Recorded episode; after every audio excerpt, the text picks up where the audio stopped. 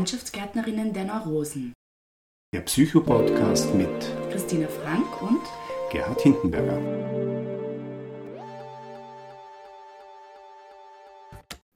Herzlich willkommen zu unserem Psycho-Podcast Landschaftsgärtnerinnen der Neurosen. Wir freuen uns sehr, dass wir heute mit Brigitte Fischer-Lehner sprechen können. Corona-bedingt wieder über Zoom.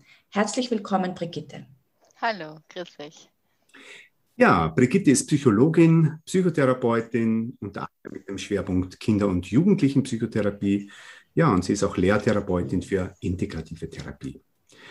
Und Brigitte, du bist ja erst seit kurzem jetzt wieder in Österreich, da du einige Wochen im Flüchtlingslager Karatepe 2 auf Lesbos verbracht hast und dort das multikulturelle und interdisziplinäre Team von Medical Volunteers International als Kinderpsychotherapeutin unterstützt hast. Wie ist es denn dazu gekommen, dass du dich ähm, da entschieden hast, dort als Freiwillige auch mitzuarbeiten? In Linz gibt es seit Ende Jänner, seit Ende Jänner jeden Samstag Mahnwachen am Domplatz. Also das ist ja von Tirol ausgegangen, dass es zuerst einmal junge Leute, mittlerweile viele Organisationen ja das mit unterstützen. Und ähm, ich seit eigentlich seit dem Brand in Moria äh, ganz viel mich äh, mit dem Thema beschäftigt habe, immer wieder mir Nachrichten angeschaut habe, mir äh, Berichte angehört habe und, und seit Herbst eigentlich ähm, sehr betroffen war von der Situation und immer wieder mir das sozusagen so durch den, durch den Kopf und durch das Herz gegangen ist, dass man dachte, boah, ich habe genau den richtigen Beruf dort vielleicht in irgendeiner Art und Weise Unterstützung ähm, geben zu können oder irgendwie, also auch so das Gefühl, boah, ich möchte so gern was tun. Äh, dazu kommt, dass ich schon ähm, also eigentlich schon im Bosnienkrieg äh, hat es bei mir schon begonnen, dass ich mir dachte, ich würde gerne mal als Psychologin oder Psychotherapeutin auch einen Auslandseinsatz äh, machen. Und damals waren meine Kinder noch sehr klein äh, und eine Kollegin von mir war damals in Albanien, um das Camp, das Österreich-Camp damals zu unterstützen. Und ich war damals schon sehr ähm, mit dabei, äh, auch das zu verfolgen, wie es ihr dort gegangen ist und, und habe mir damals gedacht, und wenn, wenn das wieder mal nötig ist oder möglich ist, dann mache ich das auch. Mittlerweile sind meine Kinder groß äh, und dann ist wirklich wie, äh, also gibt es Zufälle oder nicht, äh, jedenfalls wie, äh, wie ein Geschenk, äh, war ich an einem dieser Samstage wieder in, eh mehrmals hintereinander am Samstag bei dieser Mahnwache in Linz. Und dann wurde ein Brief oder ein Bericht vorgelesen von der Sabine Sommerhuber, das ist eine Psychotherapeutin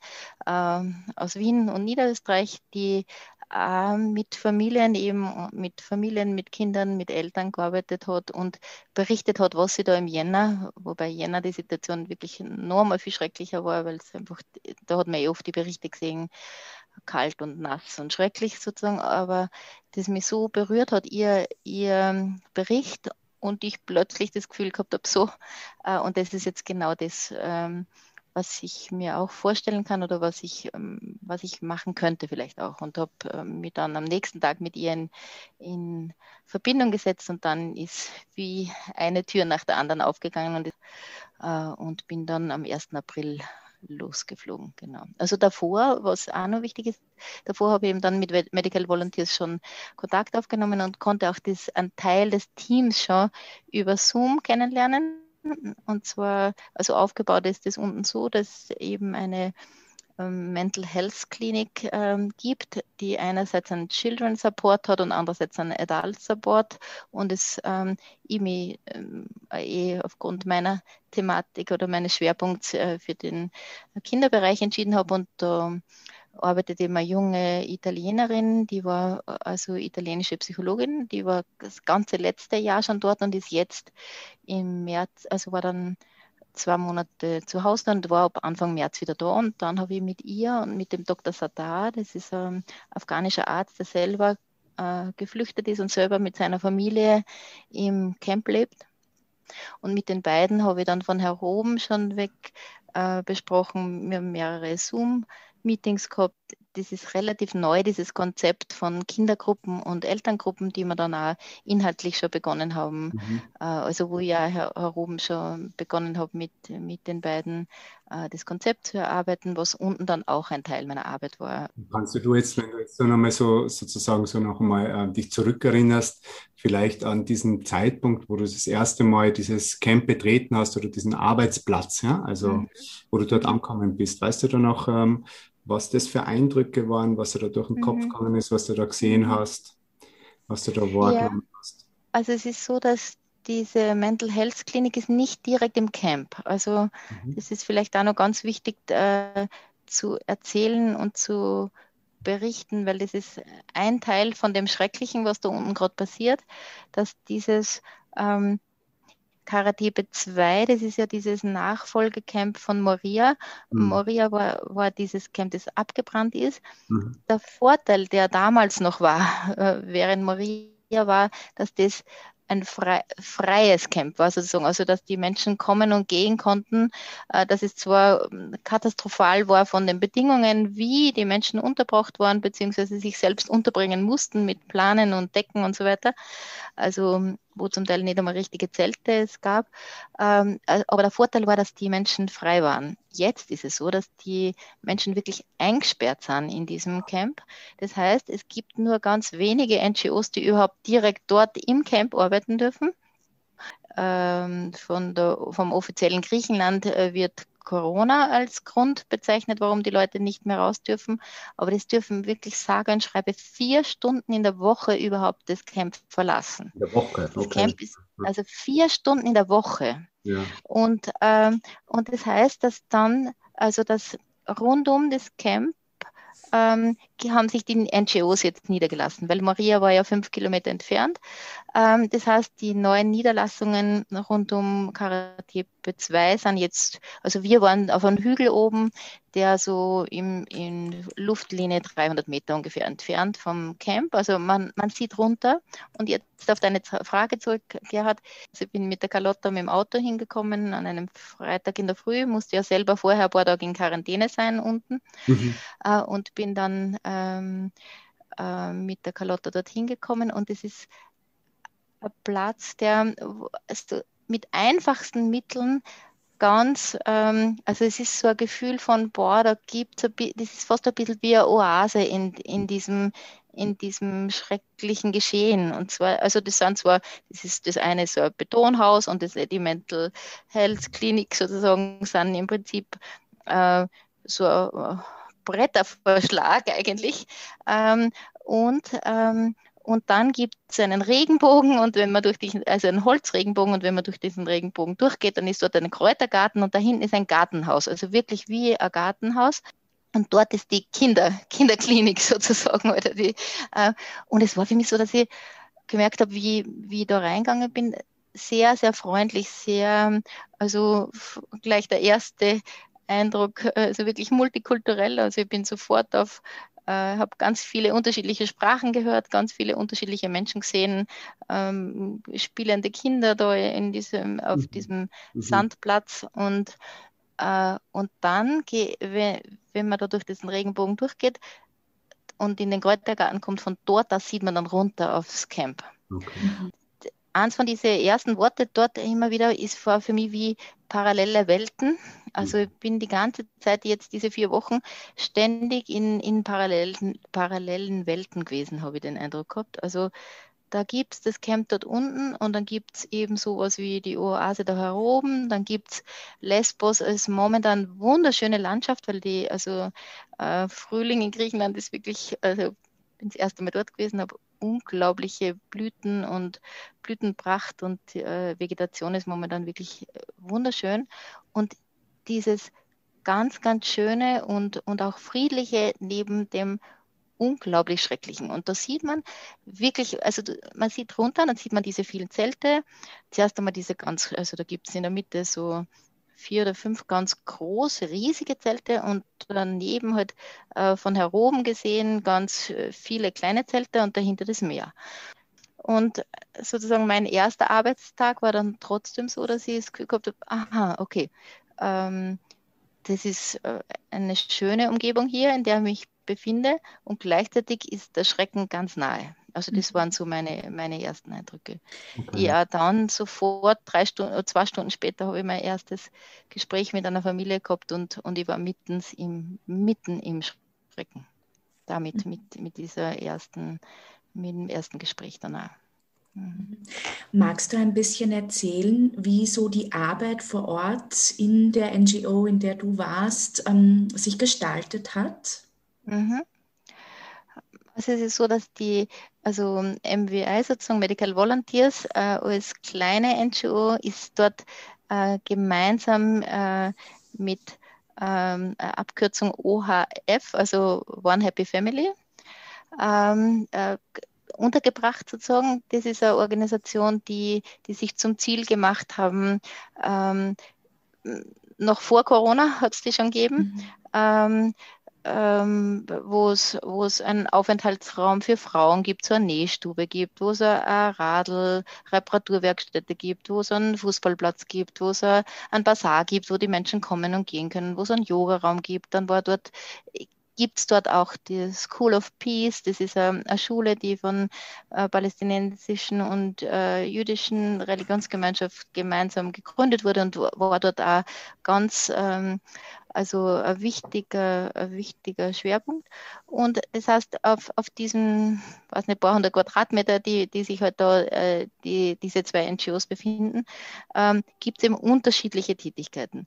Beim Kinderbereich ist es so, dass wir eben Kindergruppen hatten und Elterngruppen und die Kindergruppen sind jetzt auch so, dass so äh, höchstens fünf Kinder in einer Gruppe sind.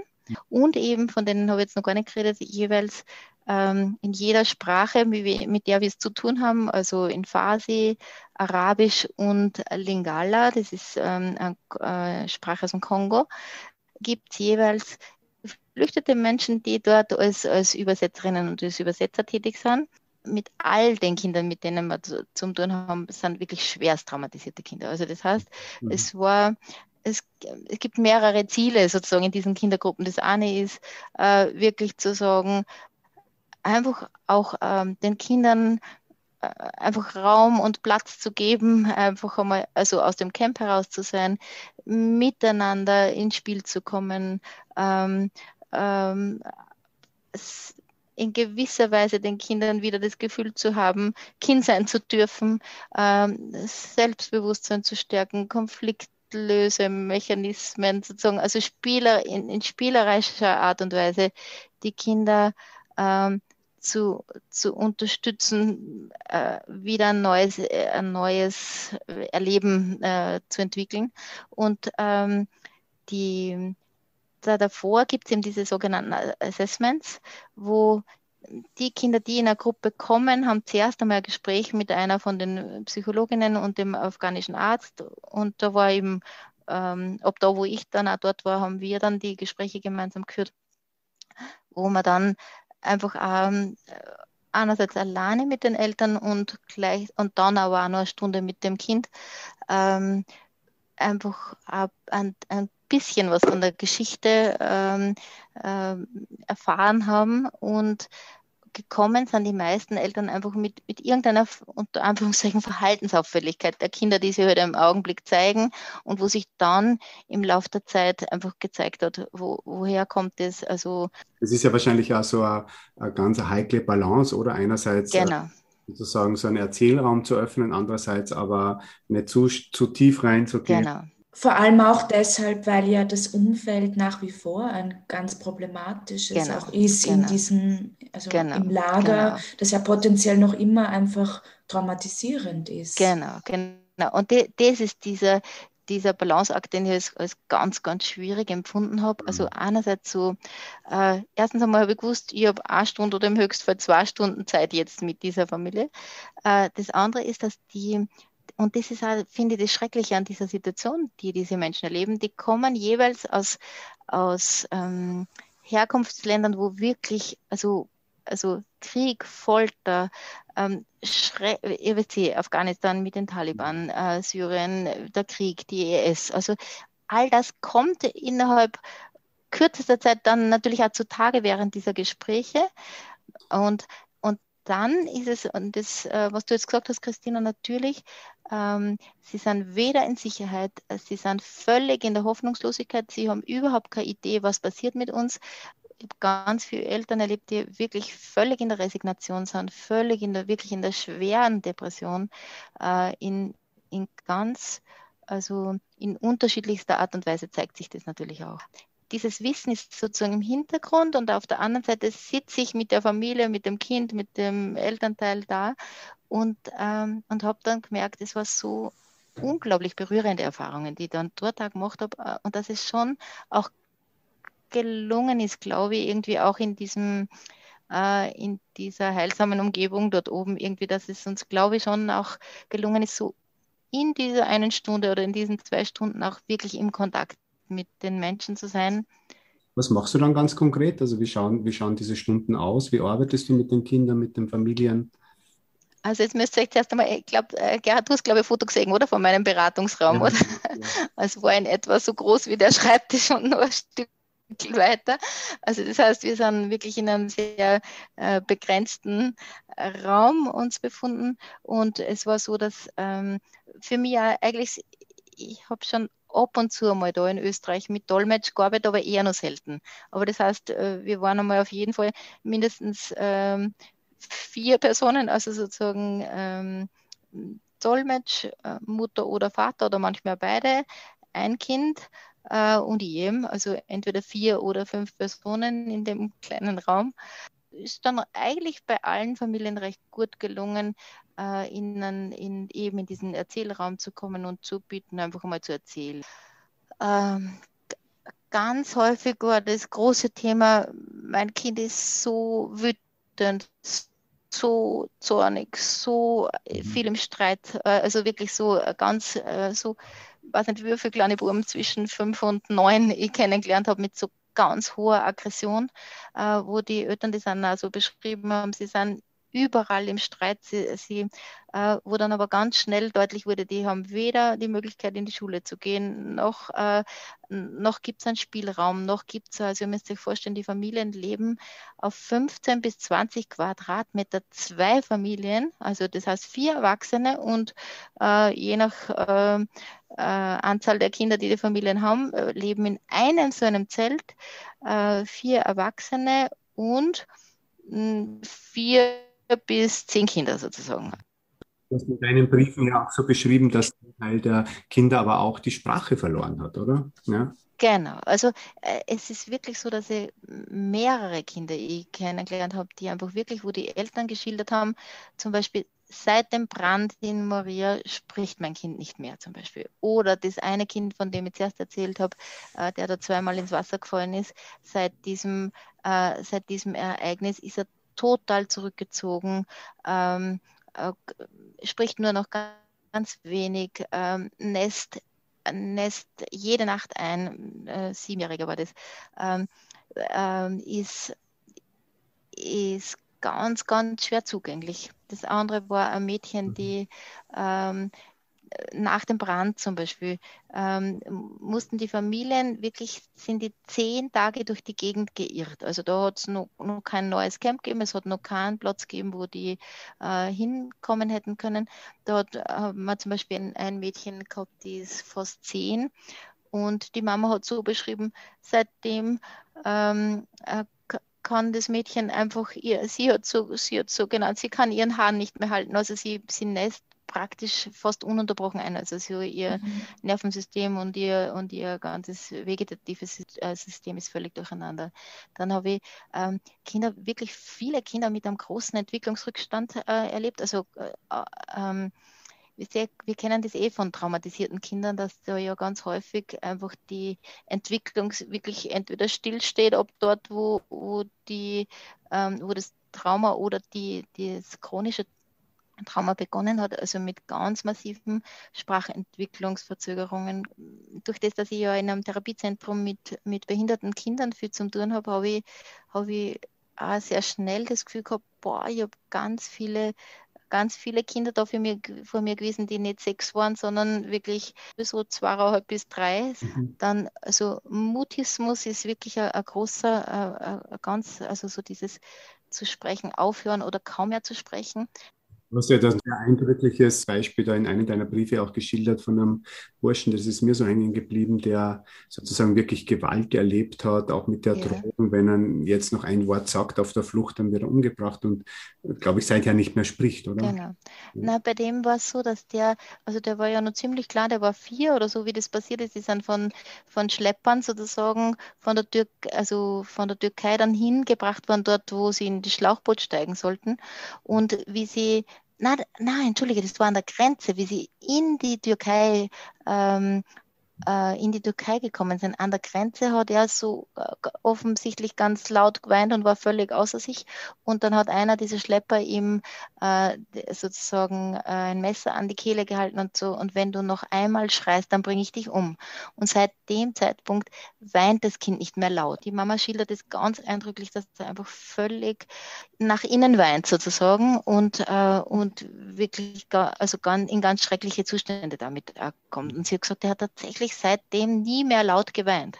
Mhm. Und wenn man sich vorstellt, welche, welche Panik in so einem Kind einfach da, im Dauer, also unter welchem Hochstress diese Kinder sind, ist mhm. wirklich unglaublich. Und mhm. da sind wir auch beim Thema Ängste. Also das ist einfach die unterschiedlichsten Ängste. Und ich bin, habe äh, Kinder erlebt, der der hat offensichtlich, also während des Gesprächs ist dann deutlich geworden, dass der äh, Frühchen war, wahrscheinlich 29. Woche, war nicht so deutlich und ist wirklich erst in, eben hat nie wirklich gute, also er war schon, schon damals im Inkubator, ist aber dann nach Hause über, also nach Hause gekommen ohne äh, medizinische oder therapeutische weiter äh, Unterstützung und ist offensichtlich, hat er, hat er auch eine, eine geistige Behinderung. Kaum wird es dunkel, läuft er aus dem Zelt raus, steht draußen und weint bitterlichst und, und ist völlig in einer, in einer ganz einer schrecklichen Unruhe. Und die Eltern sagen, das ist jetzt seit Wochen, äh, dass sie es einfach nicht mehr schaffen, ihn wirklich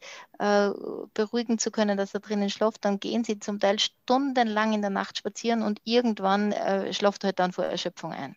Mhm. Und lauter solche Situationen, also und das sind Einzelbeispiele, die man aber fast verallgemeinern kann, mhm. weil die ja alle mhm. diese Erfahrungen gemacht haben jetzt dort. Einmal, einmal war es so, dass ich mir gedacht habe, wie ich heimgegangen bin, war es eigentlich schon unser Beruf eine gute Möglichkeit, einfach Menschen, also in Kontakt und in Begegnung, dass das einfach schon was Heilsames sein kann. Also es war zum Beispiel einmal so, dass ein Vater so ähm, mal das wirklich so benannt hat, dass er irgendwie gesagt hat, er ist so froh, dass es hier jemanden gibt, die Eltern und Kinder ermutigen. Und das ist wirklich auch so mhm. ein Ziel von uns gewesen, so, äh, so Zuversicht, Ermutigung und, äh, und Würde, Würde wiedergeben sozusagen. Oder in diesen paar Stunden, wo sie bei uns sind, wirklich so dieses, diese Menschlichkeit einfach den, den Menschen wiederzugeben. Also das eine waren eben diese Einzelgespräche mit den Familien, die ich da gemacht habe. Dann was da sehr spannend war, eben auch dann mit den Zeichnungen nur zu arbeiten von den Kindern. Also dass die dann oft entweder direkt neben dem Gespräch gezeichnet haben oder ich dann nach dem nur eine halbe Stunde oder Stunde mit dem Kind selber, was ich dann entweder mit Zeichnungen oder auch so ganz, ganz eine kleine Diagnostik einfach auch versucht habe zu machen und damit mit den Kindern einfach ein, in einen spielerischen Kontakt noch gekommen bin. Und da einfach ein unglaublich schöne Erlebnis gehabt habe mit den Kindern. Ich weiß nicht, das hast du vielleicht auch gelesen von dem Mädchen, die diese Griechischklasse mhm. gegründet hat. Hast du das Beispiel gelesen gehabt? Ja, aber ich kann mich nicht mehr genau erinnern. Erzähl. Also es war so, dass ein Mädchen, also die sind auch kommen, ähm, elfjähriges Mädchen, Mama zuerst so geklagt, Ma, es ist mit ihr gar nichts mehr zum Anfangen und sie ist nur mehr so wütend und äh, dauernd tut sie nur mehr nur sagen, sie will hier weg. Und was hier, das war zuerst so, ähm, so ein, wie man es eh bei uns in den Elternberatungen auch kennt, was ist so ein Gezeter über sie. Und dann tut das Mädchen neben uns, äh, fängt sie an, auf dem Blatt, das ich ihr hingelegt habe, griechische Wörter zu schreiben. Mhm. Und dann hat, äh, dann haben wir, hey, du schreibst Griechisch, gell? Und dann hat sie eben so aufgeschaut, ja, und dann hat eben äh, der Arzt, mit dem ich zusammengearbeitet habe, dann gesagt zu ihr, hey, woher kannst du denn das? Ja, selbst gelernt, war das so. Ja. Äh, und dann hat sie nur dazu äh, einige Fragen, ich habe ja praktisch immer Englisch geredet und äh, und Sadar hat dann äh, Farsi gesprochen. Und dann spricht sie auf einmal mit mir ein paar, also antwortet sie auf meine englischen Sätze. Mhm. Also, hey, ah, du sprichst auch Englisch. Dann hat plötzlich die Mutter zu sprudeln begonnen und erzählte, äh, dass das Mädchen sich tatsächlich selber Griechisch gelernt hat. Und dann sagt das Mädchen äh, eben auf Farsi, ja, ich finde, wenn wir schon hier wohnen, dann müssen wir die Sprache können. und dann hat sie gesagt, und die anderen Kinder sollten das auch können. Und deshalb hat sie sich äh, im, glaube November oder Dezember hat sie das begonnen, sich Kinder zusammenzusuchen, die auch Interesse haben und hat eine, eine Griechischklasse im Camp gegründet. und jetzt ist so, dass sie zweimal in der Woche Griechischunterricht gibt, sozusagen. Und wie sie rausgegangen ist, hat sie so, beim Rausgehen hat sie so leise gesagt, ich bräuchte ganz dringend 19 Bleistifte. Was ist so, es war so. Ja, mich hätte nur interessiert, rein fürs Verständnis, waren das immer einzelne Termine mit den Familien und den Kindern oder waren das wiederholte Termine? Das heißt, dass die dann wiedergekommen sind und dann so in einem gewissen hm. Abstand auch wiederkommen konnten?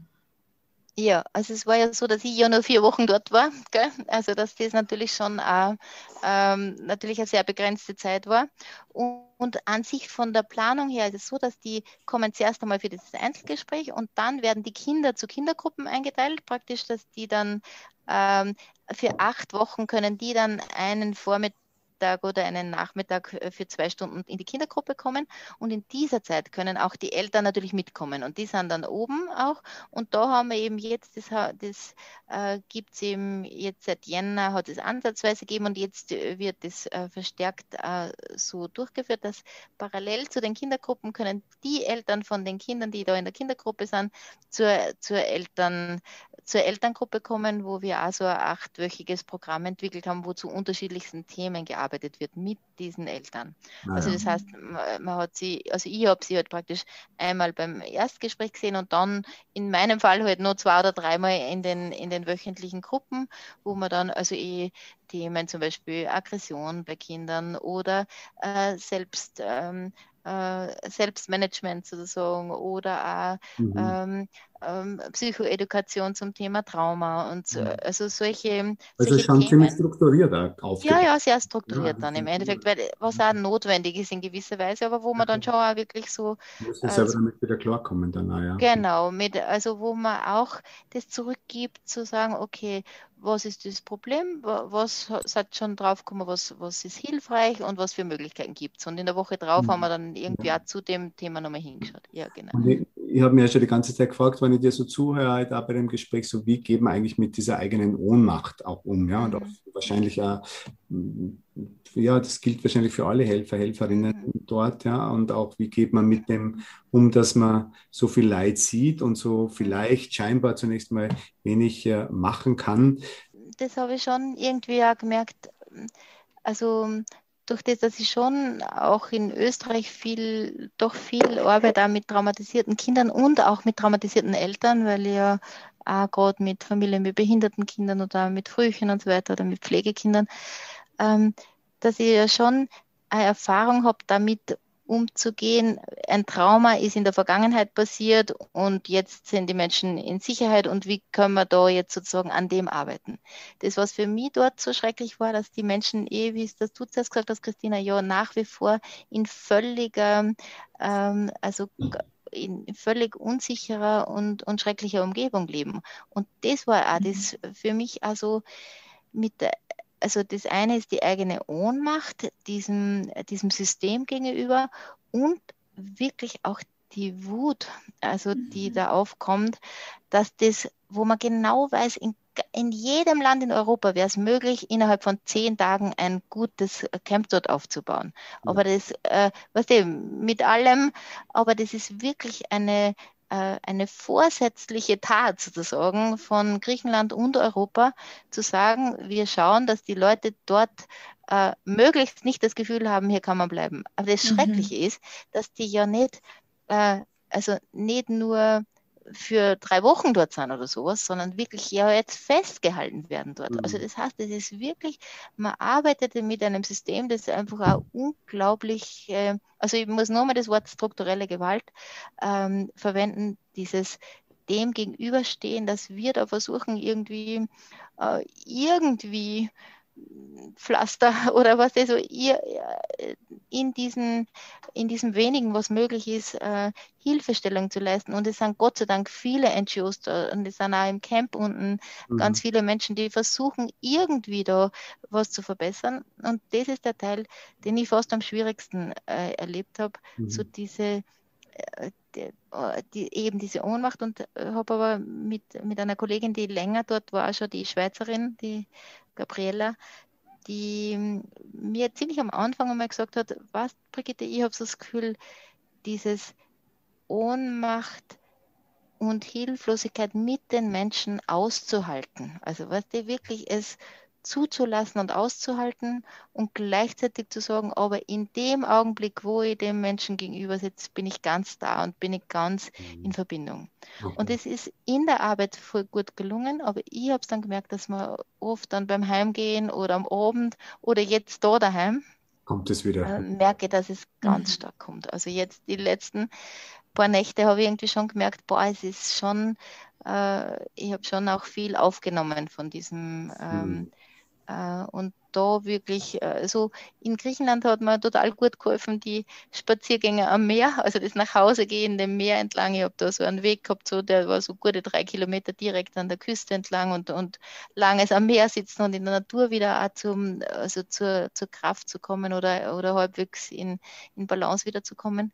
Äh, und auch da, ich habe ja meine, meine ähm, ja, Mechanismen auch mit, dem umzugehen, aber ich merke schon, das ist schon eine, eine ganz, äh, also es ist eine große Schwere und eine große Traurigkeit in mir, mhm. seit, äh, es, erleben zu müssen. Also, okay, das glaube, ja. Mhm. ja. Möchtest, ja. Du, möchtest du nochmal zurückgehen?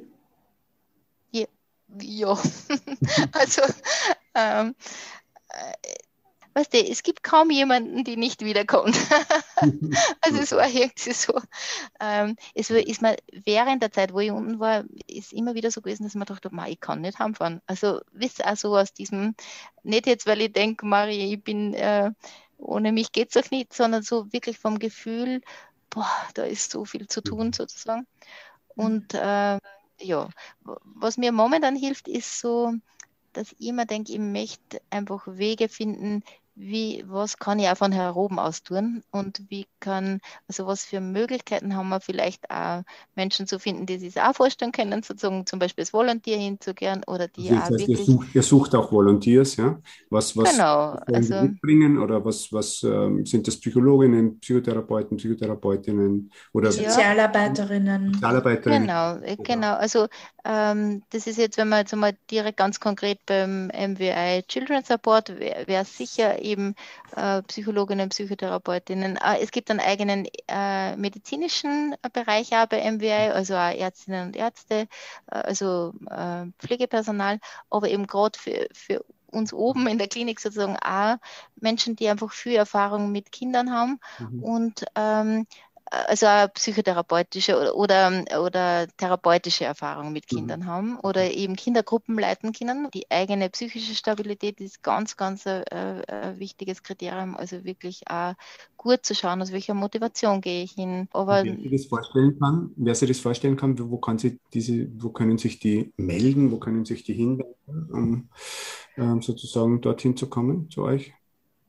Ja, also da, das ähm, bin ich gerade mit der Verena Seyer von, von Medical Volunteers auch im Gespräch, äh, wie das jetzt, ähm, also das eine ist, sich direkt bei Medical Volunteers zu melden, also mhm. weißt du, einfach mal den ähm, wir werden das, wir werden das zu schreiben, da, da kann ich auch. Mhm, wir werden das auf der Homepage, genau, auf der Homepage genau. auch verlinken. Das heißt, ähm, da wird genau dann die Adresse und äh, die Webpage von den Medical Volunteers auch dabei sein. Ja. Genau. Und das andere, dass sie also jetzt tatsächlich auch bei mir sich wer melden kann, wenn wer mhm. sagt, boah, ich hätte wirklich Interesse, äh, äh, einfach einmal um, um so kurz, dass ich so kurz schildern kann, äh, mhm. also was, was so die was benötigt wird oder was, was irgendwie gut wäre im Vorfeld zu klären oder so, das, das ja. ist schon auch möglich, dass ich, man okay. sich direkt bei mir melden kann, per Mail mhm. oder genau. Ja.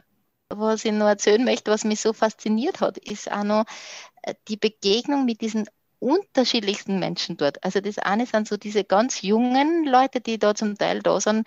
Also da, zum Beispiel die die junge Psychologin, die unser Team geleitet hat, die ist 27 Jahre alt und hat dieses Team, also wir waren ein Team von zehn Menschen ähm, mit aus sieben verschiedenen Nationen, hat dieses Team geleitet, wirklich in einer sehr professionellen Art und Weise, mit einer hohen sozialen Kompetenz, mit einer inhaltlichen Kompetenz. Dann war ich zum Beispiel bei dem äh, Erwachsenen-Support war äh, eine junge Psychologin, die sechs Sprachen spricht, was ist so.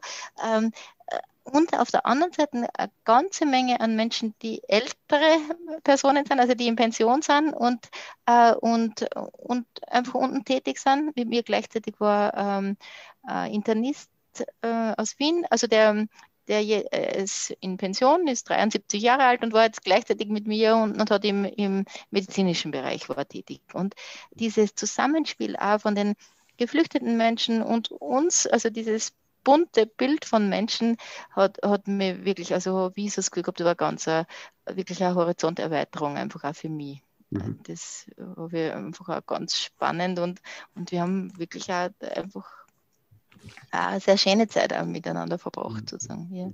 Mhm.